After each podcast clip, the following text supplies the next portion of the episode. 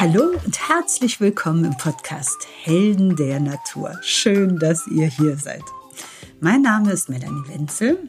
Ich bin Heilpraktikerin, Autorin und Kräuterexpertin beim ARD Buffet. Dieser Podcast richtet sich an alle Menschen, die die Wunder der Natur nutzen möchten, um ihr Leben gesünder, kraftvoller und glücklicher zu machen. Denn je mehr Natur ihr euch ins eigene Leben holt, desto erfüllter wird es. Das ist auf jeden Fall meine Erfahrung. Und deswegen stelle ich euch jede Woche eine meiner Helden der Natur hier vor. In dieser Folge geht es um die Ikone der Naturheilkunde, Hildegard von Bingen. Sie stammt aus dem Mittelalter, ist zwischenzeitlich tatsächlich in Vergessenheit geraten, aber die Wissenschaft hat sie wieder für sich entdeckt und konnte nachweisen, dass all ihre Rezepturen und Tipps ähm, hochaktuell sind, extremst wirksam und gerade für uns Menschen heutzutage von enormer Bedeutung. Und deswegen möchte ich euch mitnehmen und fünf ihrer besten und stärksten Heilkräuter vorstellen, die ihr ganz leicht in euer Leben integrieren könnt und die euch enormen Nutzen bringen können. Also ganz viel Spaß!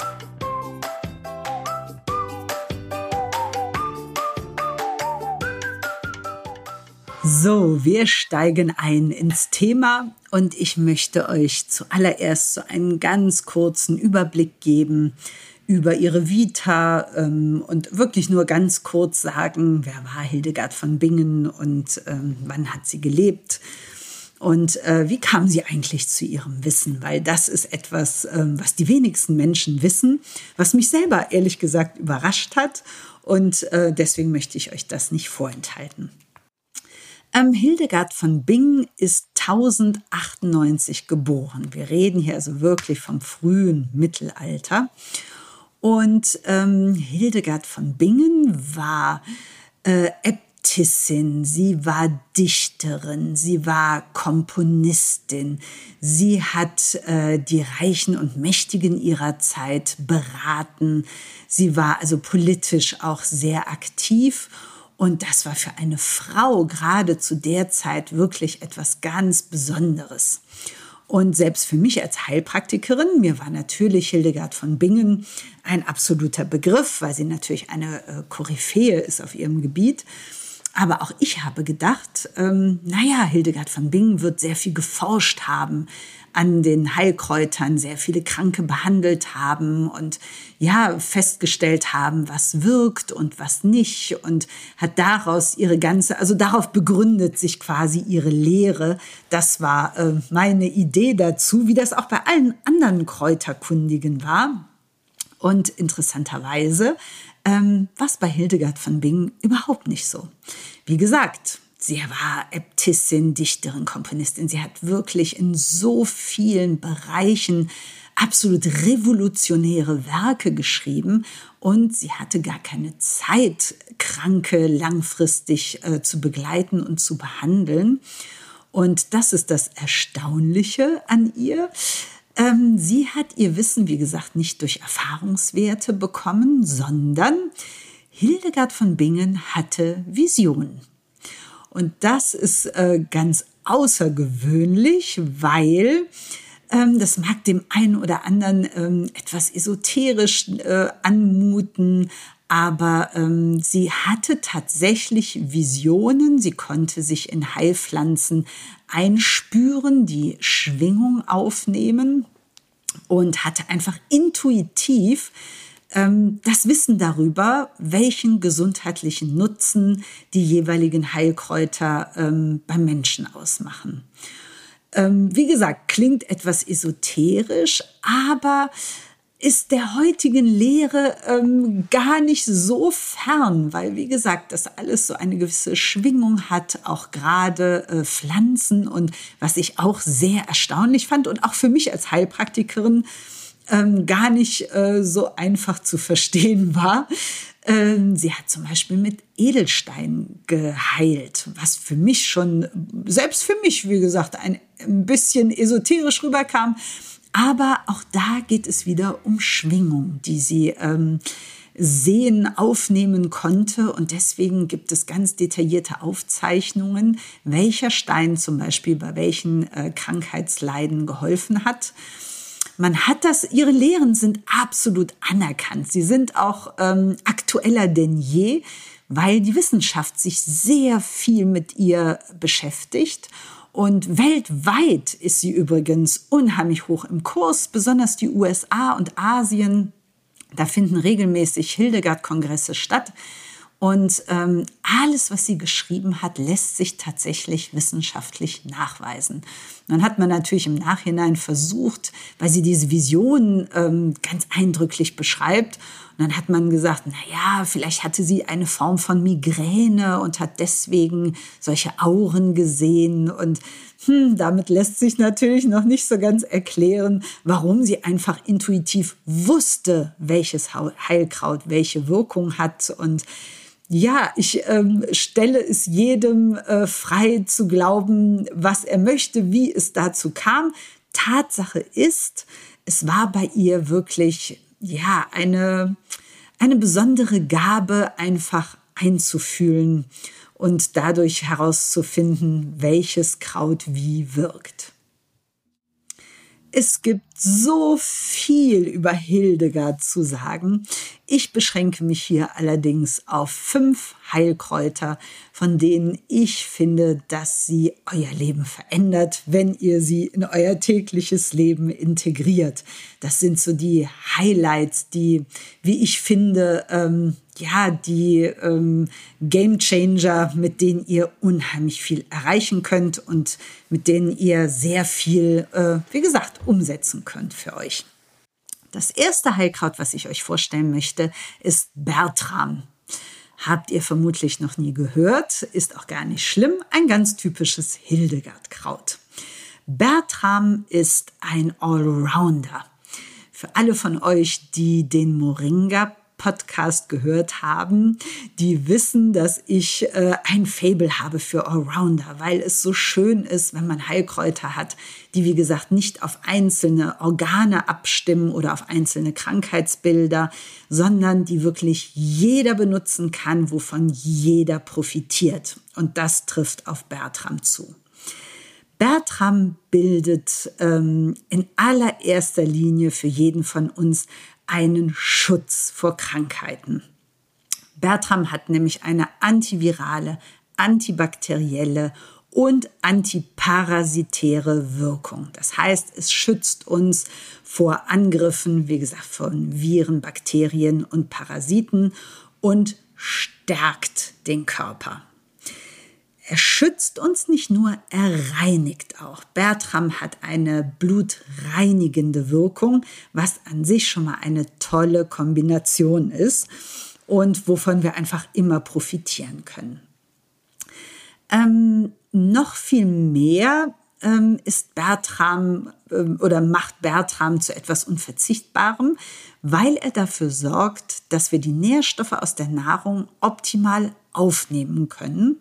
Das heißt, die Bioverfügbarkeit von allem, was unsere Nahrung bietet, an Mineralien, Vitaminen, Spurenelementen, können wir dadurch einfach viel besser aufnehmen und viel besser verdauen. Das ist ein riesen Pluspunkt und das macht ihn, wie gesagt, zu einem Kraut, wovon ich sage, bei uns steht immer auf dem Tisch Salz, Pfeffer, Bertram. Bertram, muss ich dazu sagen, ist relativ geschmacksneutral. Das heißt, wir stellen es wirklich auf den Tisch, man streut ein bisschen drüber, nicht zu viel. Ne? Man kann, ich glaube, ein Teelöffel ist ungefähr die Grenze. Man sollte es auch da nicht übertreiben. Aber ähm, einfach drüber gestreut sorgt dafür, dass wir all das, was wir essen, die Nährstoffe besser vom Körper aufgenommen werden können und wir verdauen es viel, viel besser. Ein weiterer Pluspunkt von Bertram ist der Inhaltsstoff Anazyklin. Der verbessert nämlich die Gehirndurchblutung und sorgt für eine Steigerung des, der Gedächtnisleistung und wird auch sehr gerne zur Prophylaxe und auch zur Behandlung bei Demenzerkrankungen eingesetzt. Bertram noch dazu wirkt gegen Verschleimungen im Kopfbereich. Das heißt, man kann sehr schön, ähnlich wie die einen oder anderen kennen von euch vielleicht Öl ziehen, wo man einfach ähm, Kokosöl oder auch äh, Sesamöl ganz lange im Mund zieht und damit ähm, normalerweise Giftstoffe. Im Fall von Bertram ist es tatsächlich Schleim, weil man Nebenhöhlen, Nase, ähm, wo auch immer eine Verschleimung hat und man kaut ähm, etwas Bertrampulver ganz lange im Mund, spuckt es dann aus und putzt sich danach wie gewohnt die Zähne. Es gibt ähm, Hildegard-Anhänger, die das Ganze auch wie in Schnupftabak nehmen, also wirklich so durch die Nase ziehen und auch sagen, dass sie da ganz, ganz tolle Erfolge mit erzielt haben. Also auch gerne ausprobieren. Der zweite Allrounder, den ich euch vorstellen möchte, ist die Brennnessel. Ähm, Brennnessel hat immer einen wahnsinnig schlechten Ruf. Es ist Unkraut und es tut weh, wenn man reinfasst und ist aber eins unserer absoluten Superfoods aus unseren Landen. Deswegen darf die Brennnessel auf gar keinen Fall fehlen. Wenn ich Brennnessel mit zwei Schlagworten beschreiben müsste, würde ich sagen, die Reinigung des Körpers steht im Vordergrund und die Versorgung mit ganz vielen Nährstoffen. Und das ist auch wieder so eine ganz tolle Kombination, weil wir zum einen eine entwässernde Wirkung haben und dadurch eine entgiftende. Das heißt, wir spülen ordentlich durch und scheiden ähm, Stoffwechselendprodukte, die der Körper nicht mehr braucht und die ihn belasten, die werden ausgeschieden. Und die Brennnessel schafft ein stark basisches Milieu, was auch wiederum die Entgiftung noch begünstigt. Ähm, all, mit allem versorgend meine ich die Kombination der Nährstoffe der Brennnessel. Wir haben hier sehr viel Eisen und sehr viel Vitamin C. Und diese Kombi ist wahnsinnig wichtig, weil damit wir das Eisen aufnehmen können oder damit wir es besser aufnehmen können, hilft uns das Vitamin C. Das heißt, die Kombi ist unschlagbar, damit wir das Eisen, was wir aufnehmen, auch wirklich aufnehmen und einlagern können. Ganz, ganz wichtig. Zusätzlich haben wir auch noch sehr viel Vitamin A. Wir haben Mineralien wie Kalium und Magnesium, Spurenelemente. Also die Brennnessel ist wirklich ein Rundumschlag und gerade mit den Dingen, die uns Kraft geben, die uns munter machen. Deswegen äh, eignet sich die Brennnessel nicht nur, aber auch unheimlich gut für Frühjahrskuren. Aber auch sonst im Jahr kann man sich, wie gesagt, immer auch gerne als äh, Kur die Brennnessel nehmen. Ähm, die Brennnessel ist entzündungshemmend. Und deswegen wird sie sehr gerne bei Rheuma eingesetzt, bei Gicht, ähm, bei Prostatabeschwerden, bei Blaseninfektionen und auch hier wieder ähm, bei Gedächtnisschwäche hat gerade Hildegard äh, unbedingt die Brennnessel ähm, angepriesen. Wie verwende ich die Brennnessel? Dazu möchte ich erst mal sagen, keine Angst vor der brennenden äh, Nesselwirkung der Brennnessel. Die kann man nämlich ganz leicht umgehen. Wie, man kann sie nämlich zum Beispiel als Tee verwenden. Und da kann man wirklich die ähm, Blätter, so wie sie sind, einfach aufbrühen. Durch die Hitze verschwindet die brennende Eigenschaft. Die zweite Möglichkeit, was man machen kann, um die Brennnessel ihre brennende Eigenschaft äh, zu nehmen, ist, man kann sie in einen äh, Frischhaltebeutel geben und mit einem Nudelholz kräftig hin und her äh, drüber gehen, weil auch da sind diese, das sind kleine Härchen, das ist wie so ein Balkensystem, was diese, ähm, diese Nesselwirkung hervorruft. Und deswegen ähm, kann man auch mit dem Nudelholz drüber gehen, auch dann brennt das Ganze nicht mehr. Und man kann ihn zum Beispiel ähm, im Salat essen. Wie gesagt, gekocht, gedünstet, verliert er auch seine brennende Wirkung. Wie Spinat kann man ihn einfach als Beilage äh, nehmen. Man kann eine Suppe draus kochen, Tee kochen oder auch im Smoothie durch den Mixer. Wie gesagt, muss man auch nicht befürchten, dass da irgendetwas brennt. Also die Brennnessel unheimlich gerne häufig in den Speiseplan mit einbeziehen. Das nächste Heilkraut, was ich euch vorstellen möchte, sind die Flohsamenschalen. Ein absolutes Wunderwerk der Natur. Ähm, der eine oder andere von euch mag es kennen bei Verstopfung oder Durchfall. Auf jeden Fall seine Hauptwirkung liegt im Darm.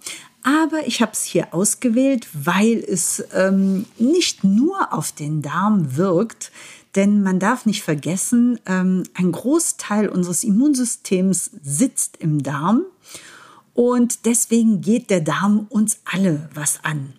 Und gerade durch die moderne Ernährung sind wir ein bisschen arm an Ballaststoffen. Wir essen ähm, oder vernachlässigen etwas das Gemüse.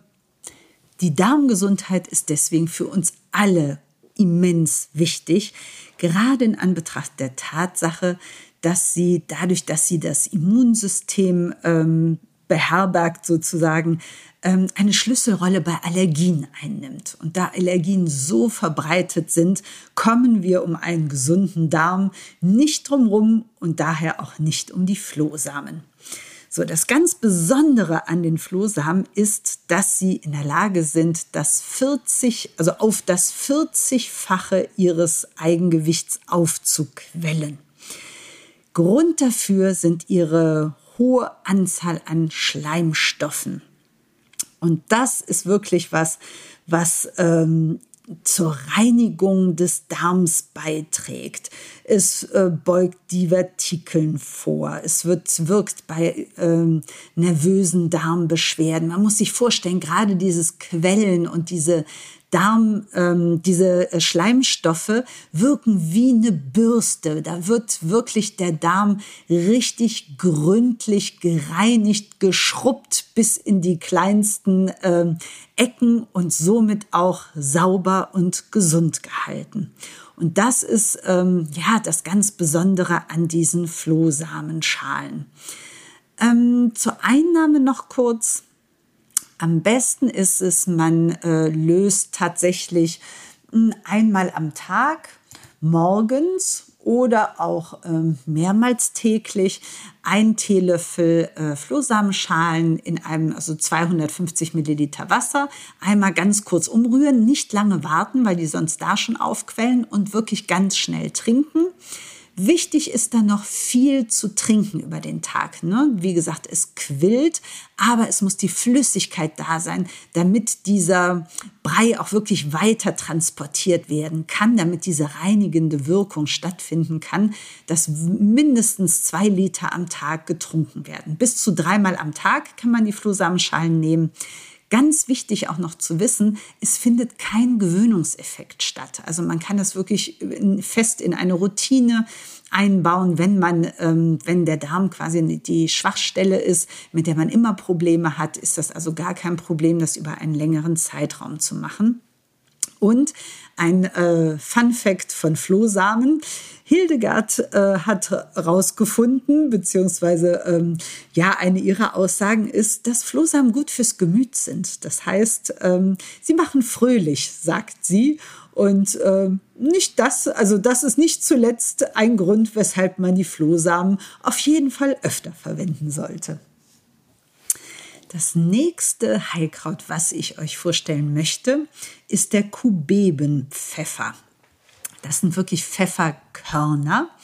Und ich habe sie ausgewählt, weil jeder von uns diesen Punkt im Laufe des Tages kennt, dass man irgendwann mit der Energie einfach absackt und wo man denkt, oh, jetzt wäre entweder ein Nickerchen toll oder ein starker Espresso und da wird einfach viel zu viel Kaffee getrunken in der Hoffnung, dass man danach mit äh, neuer frischer Energie wieder an die Arbeit geht und da gibt es halt auch ganz andere Möglichkeiten, nämlich den von Hildegard hochgelobten Kubebenpfeffer. Erstmal hat dieser Pfeffer unheimlich viele, 18 Prozent, das ist relativ viel, ätherische Öle. Und diese ätherischen Öle bewirken, dass sie ähm, antiseptisch wirken. Wir haben hier eine entzündungshemmende und auch eine antibakterielle Wirkung. Aber wie gesagt, das Besondere ist, dass die Konzentration und die, ja, die geistige Schaffenskraft äh, gestärkt wird. Und das äh, finde ich ganz toll, weil es ist ein ganz einfaches Mittel zu sagen, man nimmt wenn man, äh, wie gesagt, an so einem Punkt, so einem energielosen Punkt kommt, fünf bis zehn Körner in den Mund und lutscht oder kaut sie. Das macht man immer dann, wie gesagt, wenn die, das Energielevel gerade sehr niedrig ist, man wieder ein bisschen ähm, Schwung braucht.